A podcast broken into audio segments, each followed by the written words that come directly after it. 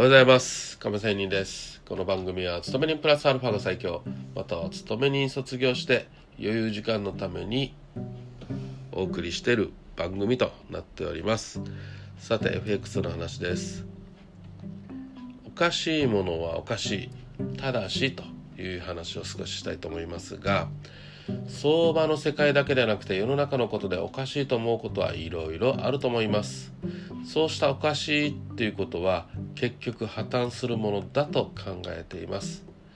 しかし、まあ、現実に破綻するまでには自分で考えている以上に時間がかかるものが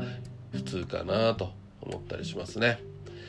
まあ、例えばあるトロの為替ディーラーが新聞沙汰になるような大きな損失を出した事件などがあったようですのでその話をしますと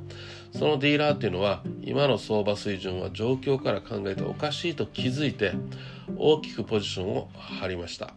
しかしおかしいことが破綻するまでにはまあ想像以上に時間がかかったために耐えきれず結局大きな損失を発生させ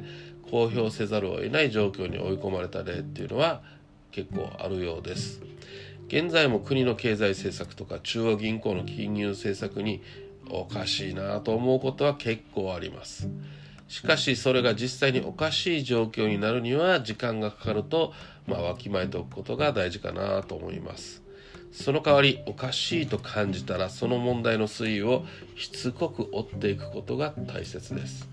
そしてひとたびおかしいっていうことが破綻し始めたらまあその時がポジションを張る時だと思います。